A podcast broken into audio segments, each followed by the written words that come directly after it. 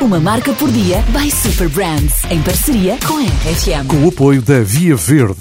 Via Verde anda consigo. Numa curiosa reviravolta histórica, Fernando Pessoa, poeta de tantos talentos, desempenhou um papel importantíssimo na história da Coca-Cola em Portugal.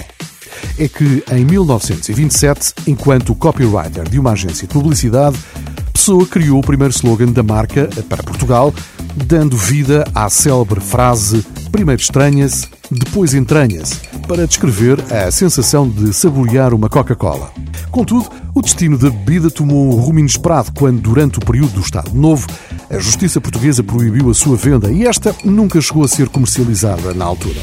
Foram necessários 47 anos para que a Coca-Cola existisse em Portugal.